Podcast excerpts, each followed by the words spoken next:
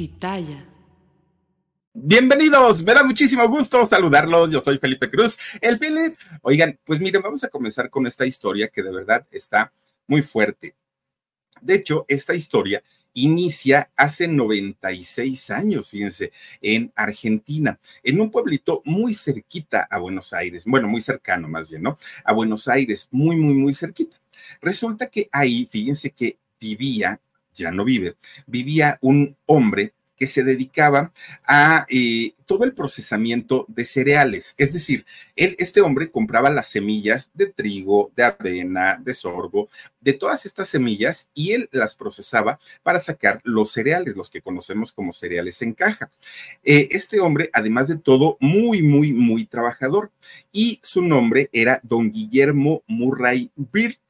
Resulta que don Guillermo Murray era hijo, a su vez, de un hombre que ya traía esta tradición de crear los cereales, es decir, ya venía de, de, familia, pues el asunto empresarial. Eran empresarios y no les iba realmente nada, nada mal. Bueno, pues resulta que este hombre, eh, Rodrigo Murray, Guillermo, perdonen ustedes, don Guillermo Murray, eh, en algún momento, siendo él ya un hombre muy, muy, muy exitoso, conoce a una muchacha a una muchacha que en cuanto la vio dijo, órale, está guapísima. Y el nombre de esta mujer era Teresa Mutis Savi. Esta mujer, una niña de casa, niña por llamarla de alguna manera, en realidad ya era mayor de edad, eh, una, una mujer de casa que le encantaba pues todo lo que tenía que ver con coser, planchar, eh, cocinar era como su pasión, era su vida. Y entonces, cuando Guillermo Murray la vio, pues obviamente se, se enamoró de ella, le gustó, se enamoró de ella, la hizo su novia y posteriormente se casa con ella. Así Guillermo Murray y Teresita Mutis contrajeron matrimonio y de hecho tuvieron cinco hijos. Fíjense que el mayor de estos cinco hijos fue Guillermo Jr., Guillermo Murray Jr. Este chamaco, fíjense que siendo muy chiquito, era el mayor de los cinco. Y siendo el primogénito y siendo varón, obviamente pues tenía como algunas concesiones, ¿no? Su papá lo quería y lo consentía mucho. Pues resulta que siempre el señor Murray se lo llevaba a su hijo para aprender todo lo que eran las maquinarias, todo lo que tenía que ver con el procesamiento de los cereales. Y entonces decía, a ver, si mi padre fue empresario de cereales, yo soy empresario de cereales, mi primogénito tiene que ser también empresario de cereales. Y siendo eh, Guillermo muy chiquito, le comienza a enseñar todos los, secretos de los negocios, todos y él estaba seguro que su hijo iba a, convertirse en un empresario y se iba a dedicar al negocio familiar, ¿no? Él tenía claro eso. Pero cuando Guillermo Jr. comienza a estudiar, entra a la primaria, pues como que el chamaco, siendo muy estudioso, se enfoca tanto en sus estudios, tareas, trabajos y, todo, que como que el negocio se le fue olvidando poco a poquito. De repente, Guillermo Jr. entra a la secundaria. Cuando entra a la secundaria, se encuentra con que en esa secundaria, como parte de las actividades artísticas que tenían. Había clases de canto, había clases de flauta, había clases de, pues, ya saben que en la secundaria hay los talleres. Y uno de esos talleres, fíjense que era el taller de arte dramático o de actuación. Y resulta que Guillermo Jr., pues él quería, de hecho, estudiar otra cosa, electricidad, plomería, otra, otra pues otra actividad, pero las artes dramáticas o lo que era el taller de teatro, pues era lo que menos los chamacos buscaban, porque todos se iban, las niñas, corte y confección, las niñas, repostería, las niñas, no, y los niños, mecánica, plomería, electricidad, todos estos eh, oficios. Entonces, Guillermo, pues cuando le toca escoger, ya no le quedó de otra.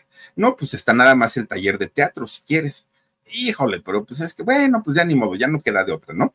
Y entonces, como eran poquitos alumnos en ese taller, el profesor los ponía a hacer obras. Pero fíjense que, obras teatrales, obviamente, pero fíjense que eh, Guillermo no solamente actuaba, Además, él mismo escribía sus guiones. Desde muy, pues imagínense, estaba en la secundaria. Desde muy jovencito comienza a escribir guiones y a interpretarlos. Obviamente, esto hacía que su, su, profesor pues se quedara muy, muy, muy sorprendido porque decía, este chamaco, ¿de dónde sacó el talento? Y le decía, Guillermo, ¿tu familia es, es, es, es de artistas? Guillermo decía, no, mi familia son de empresarios. Ay, qué raro, decían, ¿no? Bueno, pues está bien. Obviamente, entre más iba pasando el tiempo, el, muchacho estaba en la secundaria e iban avanzando los que son bimestres, pues resulta que Guillermo se convencía más que su verdadera pasión y profesión en la vida iba a ser la de ser actor pero le tenía un miedo a su papá, pero un miedo de decir, híjole, ¿cómo le digo a mi papá que no quiero seguir con el negocio familiar y que quiero ser actor? Ahí están mis hermanos y ellos podrían, pues ahora sí que eh, dedicarse a eso, pero mi papá quiere que a fuerza sea yo. Pues total, un día se arma de valor Guillermo Murray y le dice a su papá, papá, pues te tengo una noticia. Tú siempre has querido que yo me dedique al asunto de los negocios, ¿no? No, pues que sí, pues te tengo una sorpresa. Fíjate que no me quiero dedicar a eso. El señor, pues casi le da un infarto. ¿Cómo mi primogénito en el que yo le, tenía toda mi confianza puesta? Pues no. Ok, ¿y a qué te quieres dedicar entonces? Y él dijo, quiero ser artista. Bueno, el señor sintió mil cosas por la panza porque dijo, ay Dios mío, ahora resulta que este de dónde me salió artista. Pero entonces doña Teresita, su mamá, habla con, con el esposo, con don Guillermo, y le dice, Guillermo, nosotros no tenemos que vivir la vida de nuestros hijos. Ellos son libres y tienen que buscar su camino y deben vivir errores y aciertos en la vida. Y entonces el papá le dijo, ok, va, seguramente esto se le va a pasar. Te apoyamos, hijo. ¿Quieres ser artista? Conviértete en el más grande de los artistas. Conviértete en un, en un hombre muy exitoso y cuentas con nosotros pues Guillermo dijo, ay, bueno, pues de aquí en adelante, miren, pues cada vez llegaba más tarde a la escuela perdón, de la escuela, porque decía, pues me quedo un rato más y me quedo un rato más, y se quedaba a tomar sus clases de actuación y ahí se la pasaba muy bien. Cuando llega el momento de entrar a la universidad, Guillermo Murray, lejos de estudiar Mm, administración de empresas, contaduría y eso. No, él se decide por filosofía y letras. Y ya es el momento en el que el papá dijo, no, este de que va a ser artista, va a ser artista. Porque además Guillermo sabía escribir muy bien los guiones profesionalmente nunca fue guionista, pero sí lo hizo de manera personal, ¿no? Para él, él escribía sus obras. Y entonces empieza a estudiar ahí en la universidad y él estaba feliz de la vida estudiando ahí en Argentina, pues lo que era filosofía y letras y estaba encantado. Guillermo sabía perfectamente que su destino iba a ser convertirse en un gran actor, pero además Guillermo no quería ser un actor improvisado. Guillermo no quería ser así como que, ah, pues se me ocurrió hoy subirme a un escenario y, y por suerte. No, él quería tener todos los elementos para poder ser un gran actor, un buen actor. Bueno, pues resulta, fíjense que hasta ese momento, Guillermo, pues todavía no estaba ni tantito, ni tantito cerca de convertirse en famoso. Lo que sí hizo fue comenzar a buscar trabajo en, obras de teatro, pero al no ser un hombre experimentado, no le daban trabajo, no lo conseguía. Y en, lo, en donde sí llegó a conseguir era en teatro clásico, que el teatro clásico, bueno, pues no, mucha, no a mucha gente le gusta, ¿no? Ese, ese teatro.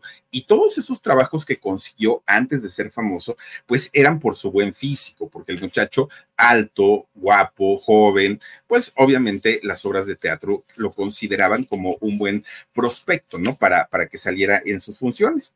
Fíjense que cuando él cumple 20 eh, años, ya era muy conocido dentro del teatro de arte, ¿no? Eh, pero pues hasta ahí, de hecho, ni siquiera le pagaban. Fue hasta que cumplió 23 años cuando por fin lo contratan para hacer ya un teatro comercial en donde pues había un pago de por medio y él estaba encantado de la vida, aunque como no era un actor de renombre, pues no le pagaban tampoco tanto.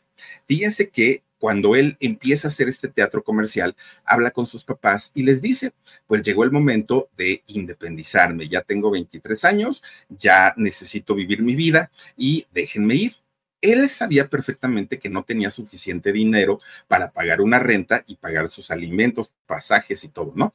Pero pues decía, por algo tengo que empezar y esa necesidad me va a hacer trabajar más. Entonces empieza a buscar, don Guillermo, un lugar donde vivir y nada y nada y nada y nada hasta que cayó en una pensión una pensión como una, un tipo casa de huéspedes, donde vivían cantidad de chamacos, casi todos ellos estudiantes, y pues hay todos amontonados, todos revueltos, ya se imaginarán, ¿no? Estas casas que, que existen hasta el día de hoy. Pues Guillermo era para lo que le alcanzaba con lo que ganaba con el teatro clásico. Entonces, eh, de pronto, su papá se entera la vida que estaba llevando, una vida pues no muy cómoda, en donde estaba amontonado en una casa, en donde a veces ni siquiera le daba el, el sueldo para comer, y entonces él, el papá, entra al quite y le empieza a dar un dinerito, ¿no? Ahí te va una mensualidad para que te ayudes. Pero además, su mamá, doña Tere, mandaba a una de sus hijas, hermana de, de, Guillermo, para que le llevara comida que la señora preparaba.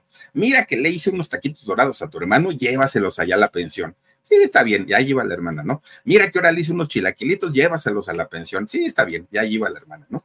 Gracias a eso, Guillermo pudo sobrevivir durante ese tiempo en el que hizo teatro clásico, porque pues obviamente el pago no, no representaba pues nada para él y no le alcanzaba. Bueno, todo eso, pues Guillermo lo apreció mucho por parte de sus papás que nunca lo dejaron solo. Pues resulta que, fíjense que Guillermo comienza a agarrar todo tipo de proyectos, todo tipo de proyectos que le llegaban, buenos, malos, regulares, él los hacía, lo que necesitaba era trabajar. Y así fue como un día llega a los teleteatros que los teleteatros, pues igualitos como los que había aquí en Televisa antes de las telenovelas, ¿no? Él decía, pues todo sea por ganar experiencia, decía eh, Guillermo.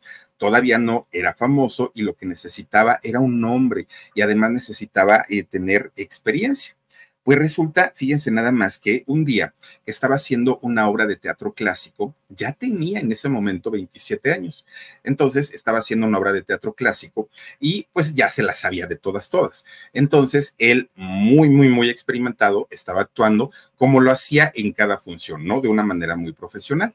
Lo que no sabía es que en ese momento, sentado entre el público, había un personaje que era un productor, director, escritor, una allá en, en Argentina, que se sabía que quien a quien este hombre le, echaba la mirada de decir, este o, o, ella tiene talento, pues los convertía en grandes, grandes artistas. Este hombre no jugaba, ¿no? Con, con la gente. Si él decía, tienes talento, es porque en realidad la gente lo tenía y eh, seguramente les iba a hacer una carrera importante.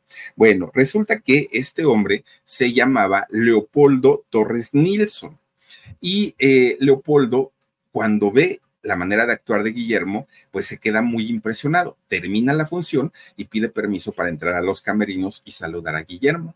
Cuando lo saluda, le dice lo que él percibió, lo que él vio de, de un gran actor y le ofrece trabajo. Le, le, dice pues que ya le había llegado su, su, buena suerte. Era un tipo de cazatalentos. Es el Omar, es el eh, Leopoldo. Fíjense que eh, le ofrece trabajo. Ay, miren, nada más, muy famoso, por cierto. Pues resulta que le dice, fíjate que voy a hacer una, eh, una película, una película que se llama El Protegido. Yo la voy a dirigir, yo la voy a producir. Y me encantaste en el escenario. Quiero que tú seas el protagonista. Guillermo dijo, o sea, ¿cómo, cómo de, teatro clásico, cómo mañana voy a estar haciendo eh, una película y más como protagonista? O sea, ¿de verdad eso es cierto? Y este señor, le, le, Leopoldo, le dice, sí, de verdad, y si yo te lo digo es porque así va a ser. Bueno, en ese momento se le subió, fíjense, todavía ni siquiera había hecho la película y se le subió la fama a la cabeza. Uy, no, Guillermo ya era, ya, ya, ya se sentía Pedro Infante, ¿no? Él decía, no, pues es que si me escogió a mí es por algo y seguramente fue por guapo y por talentoso. Él estaba, pues muy, aparte de nervioso, estaba muy contento, pero muy alzadito, con Guillermo. Resulta que cuando ya iban a empezar la, la, filmación de esta película del protegido, estaba tan nervioso, pero tan nervioso Guillermo, pues era su primer protagónico y en cine, que antes de ir a la filmación se iba a dar unas vueltecitas a la playa y allá, allá en Buenos Aires. Entonces ya estando en la playa, caminaba y caminaba, se desestresaba, llegaba a su casa, se bañaba y se iba a la filmación. Entonces, pues era como su rutina de, de, durante la filmación de la película para desestresarse. Pues resulta que un día Guillermo, que iba pues con su chorocito, su playerita, ¿no? Muy, muy guapetón, iba a la playa, de repente va caminando y ve a lo lejos la silueta de una muchacha, o la silueta de guitarra, ¿no? De, de, de una muchacha muy, muy, muy atractiva y se veía desde lejos pero lo que le llamó la atención era el traje de baño que llevaba esta muchacha. Un traje de baño muy bonito y muy raro para la época. Y entonces Guillermo se queda parado, babeando, literalmente babeando. Y esta muchacha se le comienza, ay, miren la película del protegido, y esta muchacha se le eh, pues va caminando, pero no lo iba a ver a él, ¿eh? o sea, ella iba caminando en dirección hacia donde estaba, hacia donde estaba Guillermo, pero su mirada estaba tan fija y estaba tan concentrado en esta, en esta muchacha que ni cuenta se dio que la chica venía avanzando. Y entonces, de repente, cuando ya casi, casi estaban frente a frente, fíjense que ella se sintió muy incómoda. Y se sintió incómoda porque Guillermo no le quitaba la mirada de encima. Entonces, ella le dice, ¿deseas algo? Y él muy nervioso le dijo, ah, ah, este, yo me llamo Guillermo y, soy actor. Y, voy a hacer una película con Leopoldo y, yo voy a hacer de los, pero bien nervioso, ¿no? Guillermo. Y esta muchacha dijo, bueno, ¿y a mí qué me importa? ¿Qué me importa que sea actor, que vaya a trabajar con no sé quién? ¿Qué? O sea, ¿qué? Y todavía este señor, Guillermo, le dice, pero no seas malita, regálame un cigarrito, ¿no? Y esta chica sí saca de su bolsita una, la cajetilla y le da un cigarro a, Guillermo. Y entonces, pero ella se, se, fastidió porque él llegó con su rollo de soy actor y yo voy a ser famoso y todo el rollo. Y ella dijo, pues a mí qué me importa y qué me viene a impresionar con esto. Entonces esta chica se da la vuelta y le dice, bueno, adiós, ¿no? Y se va. Y Guillermo se queda así como de, ah, y le dice, oye, te invito a salir, ah, que me invitas a salir ni que nada. Ya, se siguió la muchacha, se fue. Fíjense que esta muchacha, por cierto, de nombre Lidia, Lidia eh, Prisant, muy bonita, se fue, pero se fue con un mal sabor de haber conocido a un hombre tan arrogante y a un hombre que además ella decía, ni siquiera es actor, es un mentiroso. Yo no lo he visto en ningún lado, ni en la tele, ni en el cine, ni en ningún lado. ¿De dónde saca que es actor? O sea, todo por quedar bien con la gente.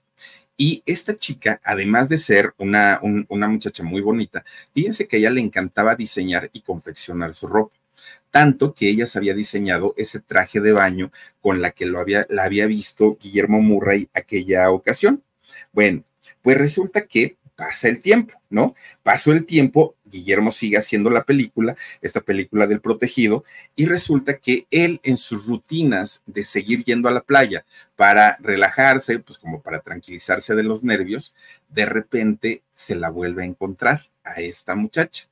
Y entonces, pues dijo, no, esto ya, ya, es un aviso del cielo, ¿no? Algo por ahí tiene, tiene que ser. Pero él dijo, creo que la vez pasada la regué, creo que pues le hablé como muy golpeado y para, haber sido la primera vez, ¿no? A lo mejor pensaría que, que presumido soy. Y entonces, pues Guillermo dijo, tengo que utilizar otra estrategia. Y fíjense ustedes que para ese momento Guillermo iba con uno de sus sobrinitos, que su sobrinito tenía seis años. Entonces, al niño lo llevaba de la mano y se le acerca a esta mujer, ¿no? Y le dice, hola, ¿te acuerdas de mí? Y ella, así en su plancito, ¿no? Pues en su plan de una chica que se da su lugar y que se da a respetar. Y así como que, ah, sí, hola, ¿no? Y le dice, ay, por cierto, mira, te quiero presentar a mi sobrinito. Pero ella eh, pensó que no era su sobrino, ella pensó que era su hijo. Lidia pensó que era hijo de Guillermo. Bueno, pues resulta que ella dice, aparte de todo, mentiroso y aparte de todo, niega a su propio hijo. Bueno, no se la creyó. Entonces ella se da la vuelta y ya se iba, ¿no? Pero cuando se iba le dijo, oye, le, dijo Guillermo, oye, por lo menos puedo saber cómo te llamas. Y ya le dijo ella, ah, pues me llamo Lidia, adiós. Y entonces, pues ella ya no regresó a la playa, porque decía, me voy a encontrar a este señor. Cuando se entera ella, pues como que ya las cosas había pasado tiempo, la película igual ya se había dejado de, filmar y todo, ella regresa a la playa y alquila un camastro, ¿no? Para sentarse, le dan el periódico y ella comienza a leer el, el, periódico. Pues resulta que en ese periódico venía una nota que decía, eh, pues algo relacionado sobre la película.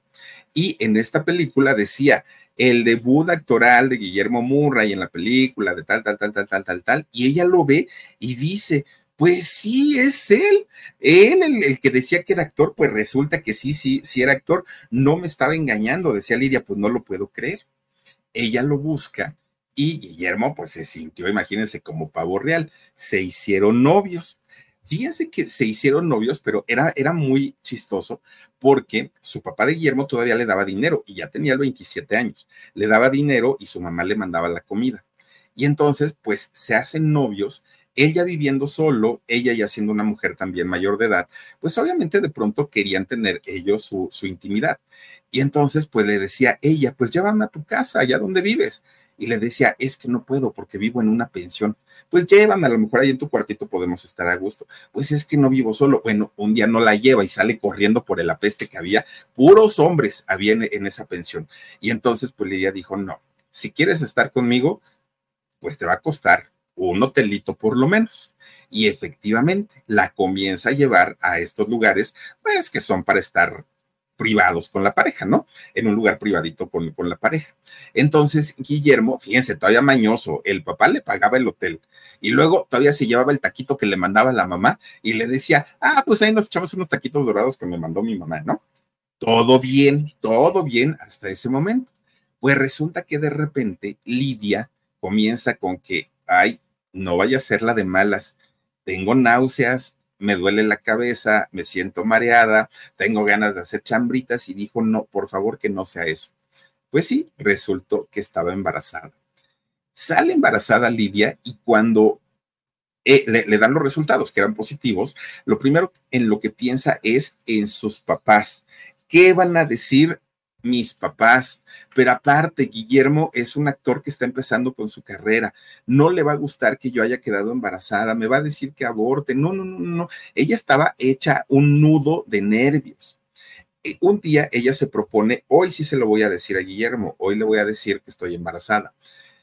Y empieza ella a tramar el discurso que le iba a decir, ¿no? A, a su pareja. Y entonces cuando ella lo ve y le iba a decir toda la situación, Guillermo se adelanta a ella y le dice, oye, he pensado muy bien las cosas. Mira, no está bien que nos estemos escondiendo, no está bien que pues, tengamos que venir aquí al hotel. No, no, no. Yo creo que ya es tiempo de que nos casemos, le dijo él. Lidia descansó porque dijo, Dios mío, creo que esto sí va en serio. Es cuando ella le dice, es que yo te iba a comentar que estoy embarazada. No, pues qué felicidad, qué gusto, mira que vamos a hacer esto, yo te voy a sacar adelante, yo voy a luchar por mi familia pues sí, el problema es que las cosas no, no fueron tan sencillas. Primero, la familia de Lidia no lo aceptaba porque era eh, actor y los actores en aquellos años, a diferencia de ahora, no crean ustedes que ganaban una millonada. Ellos sí vivían al día, ellos sí, ¿eh? vivían al día estos actores y para, para muchos de ellos, pues lo que ganaban apenas si les alcanzaba para poder mantener a su familia. Y ese fue el caso de Guillermo. Ya casado, Guillermo Murray se tuvo que llevar a vivir a Lidia, su esposa, a la pensión, porque no tenía para rentar ni un cuartito y poder estar a solas con ella. Entonces la, mete ahí a la pensión y pues ahí es donde Lidia pues prácticamente hace su vida matrimonial con él. Fíjense que le compra una, una como tipo parrillita eh, para que pudieran cocinar ahí y para que no, no, no tuvieran problema en esa pensión, tenía que meter esa parrillita adentro de un ropero y ahí cocinar la pobre mujer. Imagínense, se asaba, ¿no? Estando ahí el, eh, la pobre mujer, pero finalmente pues era, era lo, lo que había no había para más. Bueno, pues Guillermo durante todo ese tiempo cambió mucho y cambió mucho su carácter. ¿Por qué? Porque era la preocupación que tenía de no tengo para mantener a mi familia, este ya van a ser mi hija o mi hijo y las cosas se me, se me van a complicar muchísimo, muchísimo. Bueno, a final de cuentas, ya ellos estando casados y viviendo ahí en la, en la pensión, que se casaron cuando él tenía 29 años, cuando tenía Guillermo, y no se casaron por eh, más que por lo civil, porque él un hombre católico y ella era judía, que también por eso los papás no los querían o no querían por lo menos a Guillermo. Entonces se casan por, por el civil y se van a vivir allá la pensión. Pero Guillermo empieza a decir es que no, no tengo qué más darle a, a mi familia y eso lo ponía muy mal nace su, su, primer hijo, fíjense que Guillermo Jr. nace en 1957. De hecho, al día de hoy debe tener por ahí de 66 años, su hijo mayor. Pero ahí las cosas se pusieron peor, porque entonces había que comprar leche, había que comprar, eh, bueno, no pañales, porque en ese tiempo se usaban de, tela, ¿no? Pero ah, los gastos de, un bebé son enormes y de ahí si se enferma y de ahí cualquier la ropa, bueno, es una cosa tremenda el gasto.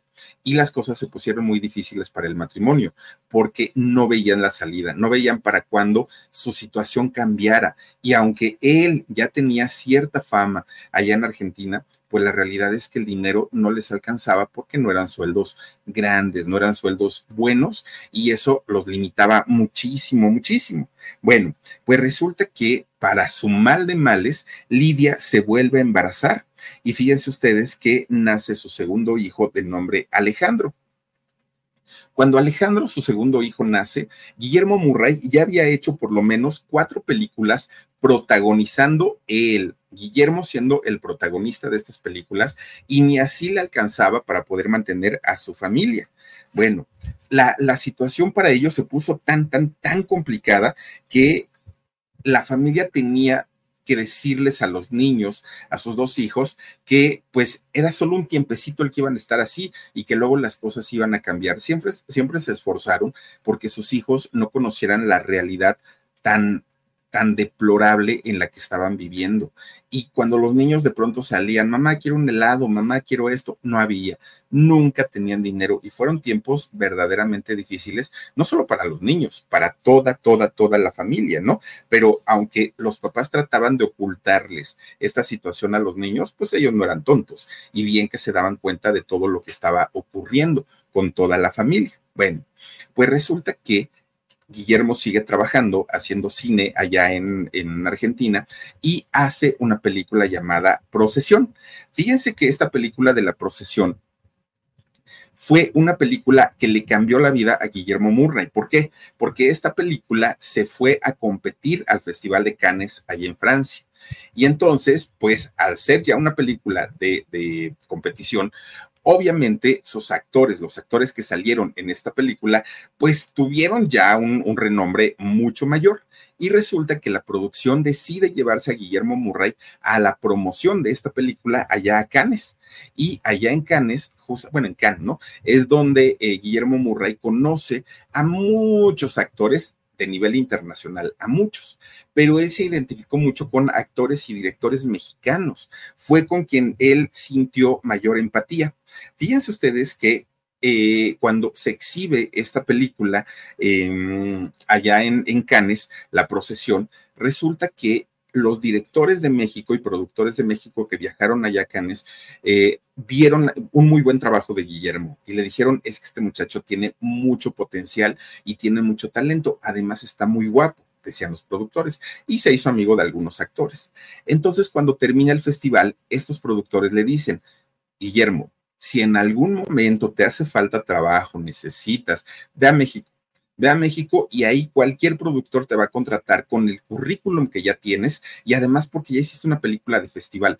Te invito, le, decían los productores, a que vayas y este, pues allá en México vas a poder hacer una carrera muy interesante. Bueno, entonces eh, Guillermo pues dijo, sí, está bien, pero él se regresó a Argentina. Ahí en Argentina, fíjense que eh, Guillermo, pues obviamente, después de haber hecho esta película de festival, pues para él, él pensó que ya su carrera en Argentina iba a despuntar, pero no fue así. Entonces un día platicando de las cosas, pues como habían sucedido allá en Cannes, le dijo a su esposa, a Lidia, oye, me invitaron a México, me dijeron que podía irme para allá y me daban trabajo. ¿Quieres? Nos vamos. Yo solo no me voy a ir y menos sin mis hijos. ¿Nos vamos? Y entonces Lidia le dijo, pues vámonos hacen maletas, agarran a sus chamacos, se trepan al avión y viajan a la Ciudad de México. Pero fíjense lo que son las cosas. Guillermo Murray se supo vender perfectamente bien. ¿Por qué? Porque cuando llega, él se anuncia como el actor que había participado en esta película eh, de la procesión que había participado en Cannes, que aparte había hecho ya muchos trabajos allá en Argentina y en México es recibido como un gran actor como una celebridad, no como alguien que iba a empezar a hacer una carrera. Ya llega pues con, un nombre muy importante, ¿no? Eh, Guillermo. De hecho, fíjense que uno de los personajes que le, le, lo cobijó y que le dijo, tú ni te preocupes, mientras yo tenga poder en Televisa, yo te voy a apoyar en todo lo que pueda. Ese hombre, fíjense que fue nada más ni nada menos que don Raúl Astor. Ya ven que hablábamos de él eh, hace algunos días y contábamos sobre todo pues la historia de Topollillo, ¿no? Pues resulta que Raúl Astor es quien le dice a, Guillermo Murray que él lo iba a apoyar en todo. De hecho, lo mete a la primera telenovela que hizo Guillermo Murray. Fíjense que se llamó Guadalupe y eh, María Guadalupe y la, y la, Leona. Fue la primera telenovela, miren, ahí está justamente don eh, Raúl Astor, ¿no? Con Topollillo. Bueno, cuando hace esta telenovela, don Guillermo Murray gustó mucho y sobre todo a las señoras, porque pues un, hombre muy atractivo y jovencito, ¿no? Estaba, pues digo, rondaría que los 30 años por aquel momento. Entonces se hace muy amigo de Ernesto Alonso y además Ernesto Alonso le comienza a dar una telenovela tras otra, tras otra, y don Guillermo empieza a trabajar de una manera tremenda. Y aquí en Televisa sí se manejaban otros sueldos, sí ganaban eh, de, otra manera, a diferencia de, de Argentina en esos años quien llegaba a hacer telenovelas en México sí vivían como celebridades porque Televisa les pagaba muy bien y les pagaba muy bien porque podían vender esas telenovelas a muchos países. Televisa sí desquitaba lo que, lo, lo que cobraba con, miren, ahí está la telenovela, lo que cobraba eh, pues todos sus actores. Ahora, cuando ya lo ven a don Guillermo en la televisión, fíjense que es cuando él entra al cine. ¿Y por qué entra al cine? Bueno, pues obviamente porque siendo un hombre atractivo, pues a los productores les gustó que por esos años don Germán Robles, ¿se acuerdan ustedes de don Germán, este español que hacía Drácula? Bueno, don Germán siempre fue Drácula el oficial, pero resulta que don Guillermo también hizo participaciones de este tipo. Hizo una película que se llamó El mundo de los vampiros. Ahí es donde entra al cine de México. Y obviamente, don Guillermo, que ya tenía en ese entonces 34 años más o menos, pues también la gente que le gustaba el cine de terror, aunque ustedes no lo crean, eso que ven ahí causaba terror hace muchos años. Hoy da risa. ¿no? Pero eh, hace muchos años causaba mucho terror y él incursiona dentro de este género haciendo el personaje, pues obviamente, de, un vampiro. Fíjense que le empieza a ir también a don Guillermo Murray, que, ¿qué creen? Hubo personajes que no estuvieron tan contentos, tan felices con todo el éxito que tenía don Guillermo Murray. ¿Por qué? Porque decían, este extranjero ya nos vino a quitar nuestro trabajo, si nosotros estamos luchando tanto. En parte tenían razón, pero pues también hay otra cosa, cuando hay talento, pues miren, el talento es universal y es mundial. Uno de los primeros actores que levantó la voz en contra de don Guillermo Murray fue don Eric del Castillo. Fíjense que él fue el, primerito que dijo, no se vale, no se vale que estén trayendo eh, extranjeros a ser protagonistas de telenovelas y de películas y nosotros que somos mexicanos, ¿en dónde nos dejan? Pero a estas protestas se sumaron don Julio Alemán, don Fernando Luján, don Ernesto Gómez Cruz, bueno, doña Carmelita Salinas, doña Amparo Ribelles, muchos, muchos grandes actores que decían, pues a ver cuánto le dura, porque pues una cara bonita sí es, pero se necesita más para ser un buen actor, decían. Esto fue al principio, ya con el tiempo, terminó siendo incluso muy amigo de muchos de ellos, ¿no? De, Julio Alemán, por ejemplo, fue su gran amigo, pero muy al principio la mayoría de los actores mexicanos no le dieron un, buen recibimiento porque decían, no se vale, es que ¿por qué traen extranjeros cuando hay mucho talento aquí en México? Que eso sigue pasando hasta el día de hoy, ¿eh? Si, si son mexicanos, mm, pues es que, mira, este va a venir una argentina, va a venir una francesa, va a venir una tal, y pues generalmente el malinchismo, ¿no? En, México se da de una manera tremenda, tremenda, tremenda. Y eso lo vivió en carne propia don Guillermo Murray cuando llega aquí a México. Finalmente, él también hay que decirlo, era muy disciplinado, mucho. Y siendo tan disciplinado, don Guillermo se ganaba los papeles, se ganaba los personajes. Entonces, eh, fue con esa actitud con la que poco a poquito los productores se fueron, pues obviamente hacia él para contratarlo, cuando también es bien sabido que muchos actores mexicanos, grandes actores, llegaban tomados al set, no llegaban, llegaban tarde, y esto pues hacía que los, los productores también decidieran irse por el rollo de los extranjeros. Bueno, pues don Guillermo comienza a trabajar con las mujeres más bellas del cine y la televisión, las más guapas, bueno, una Silvia Pinal, bueno, es que don Guillermo trabajó con todas, ¿eh? con todas las guapísimas, guapísimas de la época. ¿Y qué creen? pues su esposa Lidia Claro que al principio se ponía muy celosa, mucho, mucho, mucho, hasta que se acostumbró doña Lidia a que pues la gente chuleaba, sobre todo las mujeres chuleaban a su marido, ¿no? Ya al ratito decía, ay, pues total, finalmente, como, como decía doña Lidia, ¿no? Eh, finalmente, pues ellas pues, lo chulean, pero yo lo disfruto, decía doña Lidia, no pasa absolutamente nada. Pues resulta que estaba tan contenta doña Lidia con su esposo, con el matrimonio, que ya aquí en México se embaraza por tercera vez. Y este embarazo ya fue muy distinto, muy diferente. Había otro nivel de vida, don Guillermo ya era famoso, ya, o sea, e, e, era una cosa en donde decían, ¿qué puede salir mal en donde la, pues la, la, manera de vivir de mi esposo es perfecta, ¿no? Todo estaba bien. Pues resulta que nace su tercer hijo, que no fue hijo, fue hija. Fíjense ustedes que nace una muchachita, una niña, a quien la bautizaron con el nombre de Marcela que además era la niña de sus ojos de Guillermo, la niña de sus ojos, veía por ella. Desde que nació era, bueno, era su, su todo, ¿no? Su todo, porque los, los hijos que tenía, eh, los, los mayores, eran varones y estaba orgulloso de ellos, pero ahora tenía a una niña y las niñas que son tan apegadas a los papás traían vuelto loco a Guillermo. Fíjense que eh, esta niña, pues al tenerlo todo, tenía juguetes, tenía ropa, tenía todo, todo, todo. Vivían en un edificio y vivían en el sexto piso de, de este edificio. Bueno, pues resulta que Marcela, esta, esta niñita, tenía, desde que fue muy chiquita, muy, muy, muy chiquita, tenía una amiguita. Y entonces a esta amiguita que vivía en el piso de abajo, es decir, en el quinto piso, siempre le decía, vente a jugar conmigo, Michelle. Se llamaba Michelle esta niña. Vente a jugar conmigo, Michelle. Vamos para acá, mira que tráete tus muñecas. Yo este, traigo, pongo las mías y ahí estaban las dos muy a gusto jugando.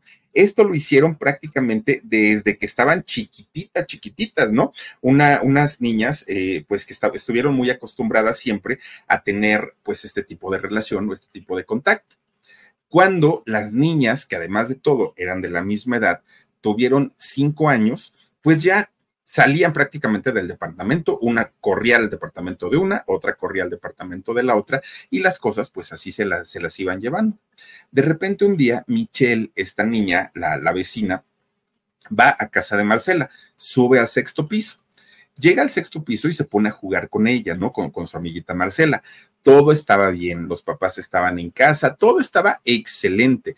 No había un solo motivo como para decir, tengan cuidado con algo. No, eran juegos inocentes, las niñas estaban jugando con sus muñecas, juegos de té. ¿Cuál era el problema? De repente, fíjense que eh, Michelle, la vecinita, quiso asomarse por la ventana. Entonces, siendo muy chiquita, que tenían cinco años, se trepa a una silla, abre la ventana y se asoma, ¿no? Pues para ver hacia abajo los coches y todo. Pero en eso, la niña pierde el equilibrio y se va por la ventana. Michelle, la vecinita.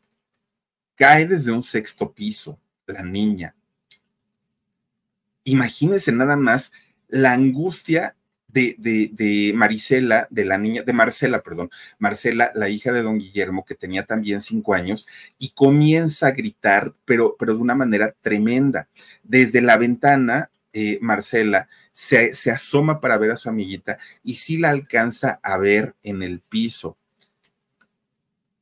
la escena ni siquiera no las podemos, yo creo que imaginar cómo fue que la vio en el pavimento a la pequeñita Michelle. Fue horrible, horrible, horrible. Cuando Guillermo, su esposa, entran a, a la recámara, se dan cuenta de lo que pasó porque Marcela estaba llorando mucho, tenía cinco años.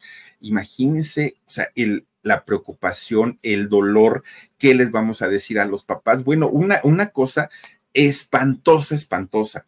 Los dos, bueno, es que de hecho toda la familia quedaron traumatizados por esta situación que les tocó ver.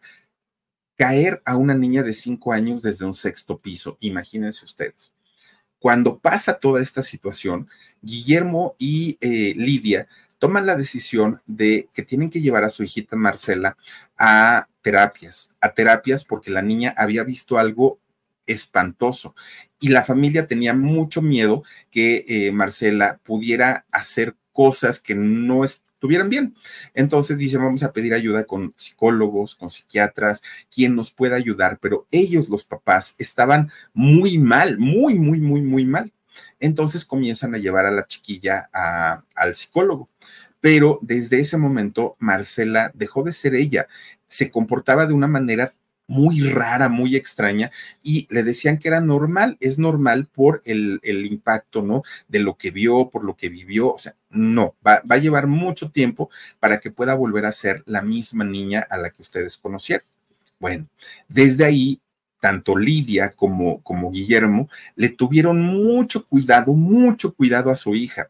¿Por qué? Porque el mismo psicólogo les había dicho, es que puede entrar en una crisis y dentro de esa crisis puede hacer cosas que no están bien. Entonces, por favor, tengan mucho cuidado y no la dejen sola. Sí, sí, sí, no pasa nada.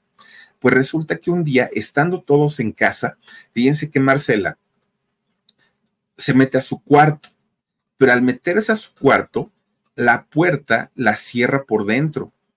Marcela estaba, pues imagínense, cinco años, estaba muy chiquita. Se cierra la puerta por dentro y de repente comienza a gritar.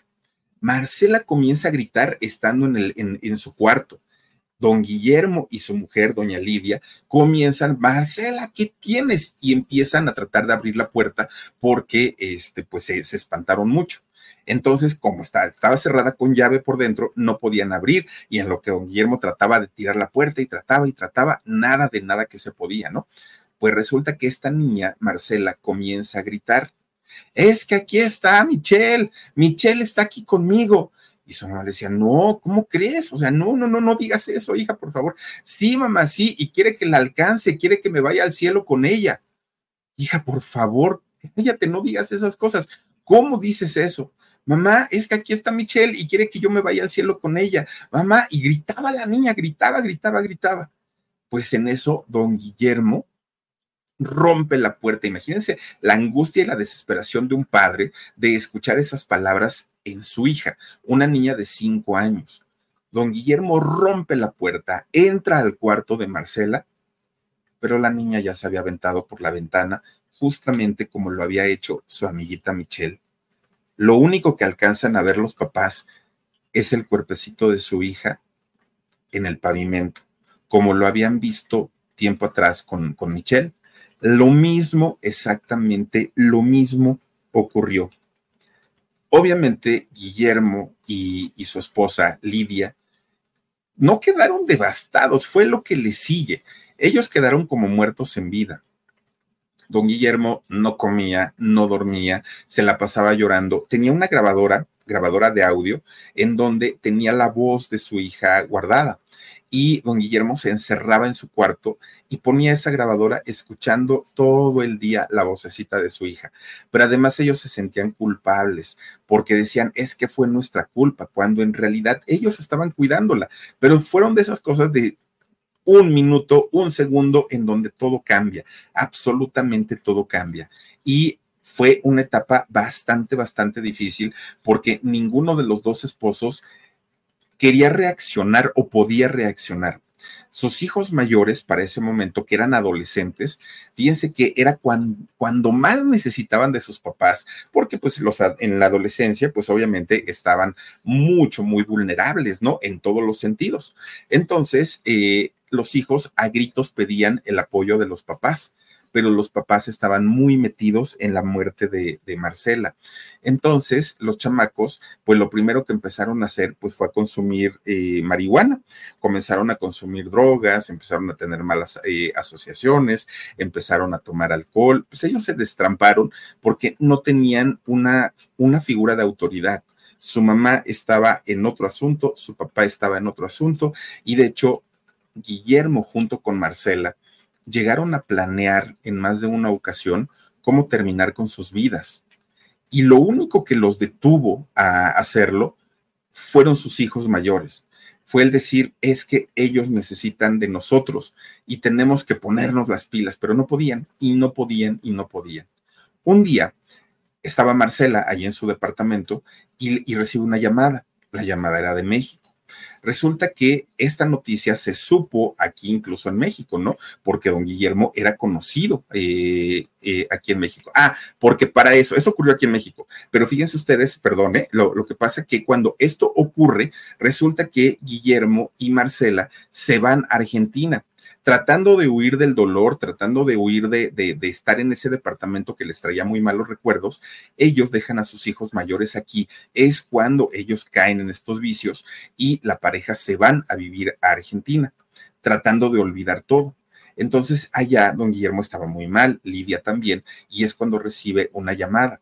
Esta llamada era de México y era nada más ni nada menos que don Ernesto Alonso, que esta noticia eh, pues se había hecho obviamente muy, muy, muy conocida y don Ernesto sabía que Guillermo y su esposa se habían ido para allá. Entonces le dijo a Lidia, oye, ¿cómo está Guillermo? ¿Le puedo ayudar en algo?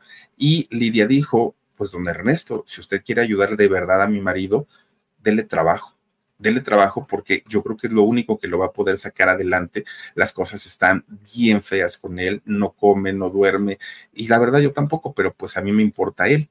Y entonces don Ernesto Alonso lo trae de regreso a México y ya en México comienza a trabajar nuevamente. De hecho, fíjense que la primera telenovela que hace don Guillermo Murray en México después de esta tragedia fue una que hizo con doña Jacqueline Andere, que ahorita no me acuerdo cómo se llama, pero fue esta telenovela que hizo en, en aquel momento. Bueno, pues resulta que después de eso, don Guillermo por fin logra ver una pequeña luz al final del túnel. El trabajo lo estaba sacando adelante y es cuando habla con su mujer y le dice pues que no pueden pasar así toda la vida y que si su hija viviera, pues obviamente no le gustaría verlos en esa situación tan, tan, tan tristes. Bueno, pues fíjense cómo, cómo fue la recuperación emocional tanto de Guillermo como de Lidia, su esposa, que engendran a su cuarto hijo y nace su hijo Rodrigo. Y dos años después, Rodrigo, el que conocemos aquí en México, él que es actor, conductor, él es el que nace ya después de la tragedia. Y después nace, dos años después, nace su hija Gabriela que fíjense que a, a Rodrigo, el, conductor de, aquí de México, pues digo, lo, ubicamos y lo conocemos. A él no le tocó una parte tan, tan, tan fea como la que vivieron sus hermanos mayores. Pero en el caso de Gabriela, fíjense que no le fue tan bien al principio, porque al principio su mamá comenzó a tratarla como el reemplazo de, de Marcela. Trató de ver en, en ella, en Gabriela, a su otra hija. Y entonces decía, mamá, es que yo no soy ella, o sea, a mí trátame como, como otra persona porque yo soy otra persona. Y a su mamá le costó mucho trabajo, mucho trabajo desprender a su hija Marcela de su hija Gabriela. Y ella sí lo padeció mucho. Hasta que un día platicaron ellas dos y ya, ¿no? Se, se aclararon muchas cosas, pero eh, Gabriela durante mucho tiempo no la pasó nada, nada bien. Bueno, después de todo esto y ya siendo papás nuevamente de, dos hijos pequeños, fíjense que don Guillermo se puso las pilas y se convirtió en un padre ejemplar, en un padre excelente. Veía por, por los ojos de sus hijos, no les faltaba nada, pero siempre sus hijos eran su prioridad.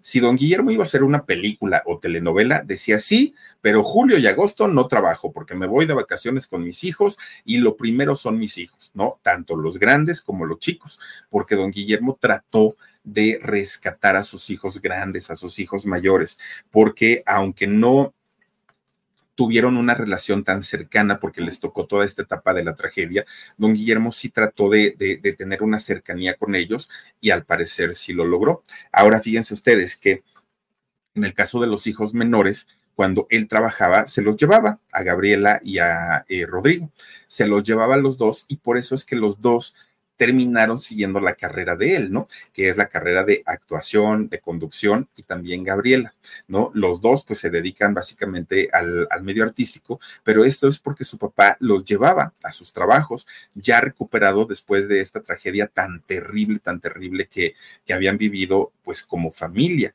la primer, digamos que los primeros hijos y, la esposa. Bueno, pues resulta que ya viviendo definitivamente aquí en México, don Guillermo se naturalizó como ciudadano mexicano.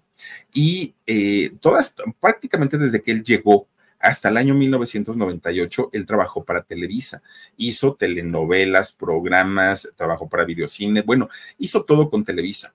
Pero resulta que ya por ahí del año 98, que eh, ya había muerto don Emilio Azcárraga, el tigre Azcárraga, y entra la nueva administración de Emilio Azcárraga Jan, pues resulta que vinieron muchos cambios y muchos de estos actores que ya estaban consolidados en Televisa comenzaron a salir, muchos, muchos, muchos de ellos. Pero además, fíjense que eh, pues don Guillermo ya no estaba tan a gusto y es cuando se decide ir a trabajar a Televisión Azteca, que además en Televisa no le dieron oportunidad ni a Gabriela ni a Rodrigo de, trabajar ahí, a pesar de que su papá, pues, eh, fue un, un, trabajador de esta empresa. Entonces, como a manera de protesta, pues dijo don Guillermo, pues me voy a trabajar con ellos a Televisión Azteca. Fíjense que allí hizo una, una telenovela que se llamó Tentaciones, que fue la de los padrecitos, no sé si se acuerdan, que de hecho esta novela la sacaron del aire porque eh, este señor José Ángel Llamas, siendo sacerdote, se enamoraba, ¿se acuerdan? Incluso tenía relaciones. Entonces a la gente no le gustó y la sacaron del aire. Ahí estaba don Guillermo. Pero él siguió trabajando, ¿eh? ahí en Azteca hizo varias novelas, luego se fue a Telemundo. En fin, trabajo no le faltó a don Guillermo. Hasta eso, un hombre bastante, bastante trabajador. Pero ya en el año 2007, cuando él ya tenía 80 años y que seguía trabajando, hizo su última película que se llamó eh, Morirse está en hebreo. Fue la última película que hizo don Guillermo. ¿Y por qué? Porque fíjense que aunque él quería seguir trabajando, pues empezó a tener diferentes problemas de salud. De entrada, fíjense ustedes que comenzó a perder la memoria, comenzó, comenzaron a olvidársele las cosas y esto hacía que sus diálogos ya no lo recordara y obviamente pues esto le causaba problemas, ¿no? En la producción. Lo llevan al médico y le diagnostican demencia senil. Don Guillermo, aún ya diagnosticado con demencia, su familia y él mismo hicieron un esfuerzo por tratar de llevar una vida lo más bonita posible ¿no? Veían sus películas, sus telenovelas, se reían, lo llevaban a pasear. Tuvo una, pues, una vejez, creo yo, como pocas personas de la tercera edad, en donde son bien cuidados y en donde son bien atendidos.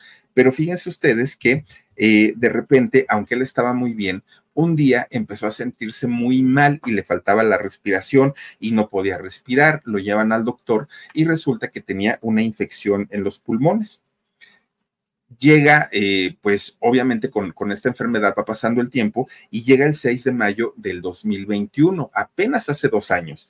Y resulta que fíjense que él ese día estaba en su casa, estaban sus hijos y estaban haciendo una carnita asada como buenos argentinos, ¿no? Estaban haciendo una carnita asada, tenían vino tinto, estaba la familia muy bien, o sea, en apariencia todo estaba súper, súper tranquilo.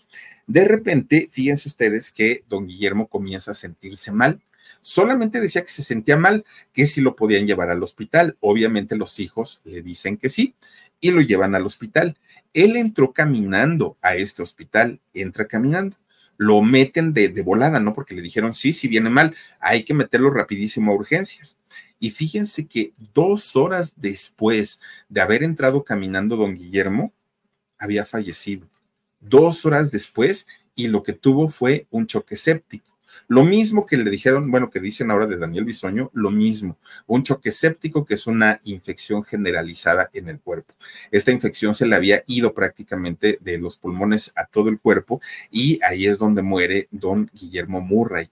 Tenía 94 años de edad, tenía una carrera de 55 años trabajando en los escenarios, logró hacer 65 películas don Guillermo Murray, 46 telenovelas y muchas obras de teatro, incontables obras de teatro que hizo don Guillermo Murray en toda su trayectoria. Pero fíjense, indiscutiblemente el dolor más grande que pudo haber vivido la familia Murray, porque no fue solamente él, fueron sus hijos, fue su esposa y fue él mismo, es haber vivido la tragedia de haber perdido a su hijita de solo cinco años cuando era el amor de su vida veía por los ojos de su niña.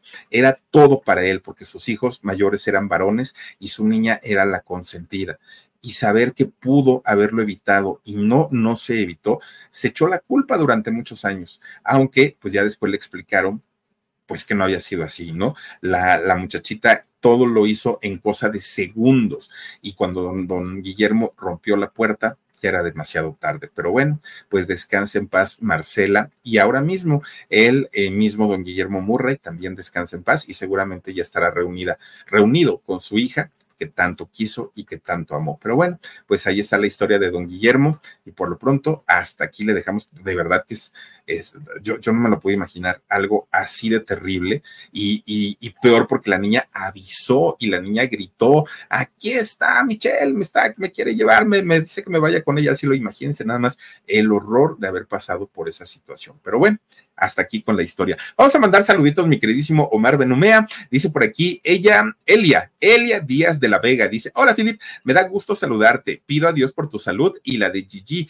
Cuídate mucho, besitos. Elia Peggy, muchísimas gracias. Elia, te mando un beso. Gracias, gracias. Pastobar dice: A mí me sucedió con mi hermana. Estábamos jugando en la calle, a ella la atropellaron y yo dice, y yo estaba jugando en el otro lado, ella con cuatro años y yo con ocho. Es muy traumante ver a una niña así. Ay, no, pastor, qué, terror de verdad.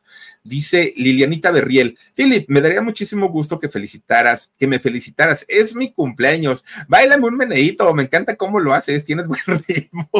bueno, tú sí te burlas de mí, Lilianita Berriel, pero mira, te lo bailo y además te mando una felicitación enorme Cuídate mucho. Y aquí está, mira, el meneito, el meneito. No como Juan José, porque Juan José ni lo sabía bailar, pero mira, yo sí. Te mando un beso. Dice Elizabeth García, no olviden su valioso like. Muchas gracias, Elizabeth. Te mando un beso. Gracias también a, eh, a ver, Omarcito, Omarcito. Azucena Plata dice, bueno, dejó un legado. Tres. Sí, o sea, dejó a sus tres hijos, pero fíjate nada más, cosa tan, no, cuatro, cuatro y con, con Marcela serían cinco, ¿no? Cristina Johnson, eh, feliz noche para todos ustedes y bendecido despertar. Gracias, Cristina, te mandamos un beso fuerte. Carlita Valencia dice, salúdame, no sean feos. Pues somos feos, pero sí te saludamos, Carlita. Cristina Johnson dice, Billy, te veo en el alarido, por favor, nos vemos en el alarido en un ratito, ojalá nos puedan acompañar. Gracias a Teresita Sánchez. Me gustó que Omar hoy salió en pantalla en el canal de Consabor a México. Dice, trágica historia, me gustaría narres la de Álvaro Torres, por favor, Teresita, ya estamos trabajando en ella, ya estamos trabajando. Dice Chechi Arancibia, Arancibia. Hola Felipe, dice, ¿cómo estás? No alcancé a ver completo el capítulo. Saludos desde Chile. Eh, Chechi Ojalá lo puedas ver en un ratito, de verdad que está muy interesante. Misterioso Sánchez, oye, misterioso ya tenía años que no se paraba por aquí. Dice, excelente trabajo, mi Philip, saludos y bendiciones. Ay, misterioso, tú de veras que te desapareces y hoy también te saludamos en el En Shock. Eh, Florinda Pineda dice, saludos de Oaxaca, Philip, paisana mía, ¿dónde andas? Saluditos, besos, gracias por estar aquí. Muchísimas gracias a Beli Moguel, dice, salúdame, mi Philip, primera ocasión veo tú en vivo y me encantas. Gracias. Beli, te mando un beso. Mónica Pérez Ortega dice, Fili, por favor, felicita a mi esposo Alejandro García, que hoy es su cumpleaños y le encanta tu trabajo. Alejandro García, de parte de Mónica Pérez y de todos nosotros, te mandamos una felicitación y un abrazo enorme y un beso. Felicidades. Luz Morales dice, sí, qué triste lo de su hija, pero uno no tiene la culpa. Híjole, Luz. A ver, o sea, mira, yo, yo creo que de eso podemos estar conscientes, sí, pero en el subconsciente, en el inconsciente, yo creo que siempre va a estar ese martilleo diciéndonos, lo pudiste haber evitado, tú tuviste la culpa, para que no la... No, no, no, no, no, no. Y vivir con eso toda la vida debió haber sido para don Guillermo y para doña Lidia el infierno no, no me lo puedo ni siquiera imaginar. Pero bueno, oigan, pues vámonos al alarido. Muchísimas gracias por haberse conectado con nosotros. Les deseo que descansen. Si pueden, ahí nos vemos en un ratito. Y si no, pues ya será el día de mañana. Cuídense mucho, pásenla bonito. Soy Felipe Cruz, el Philip. Adiós.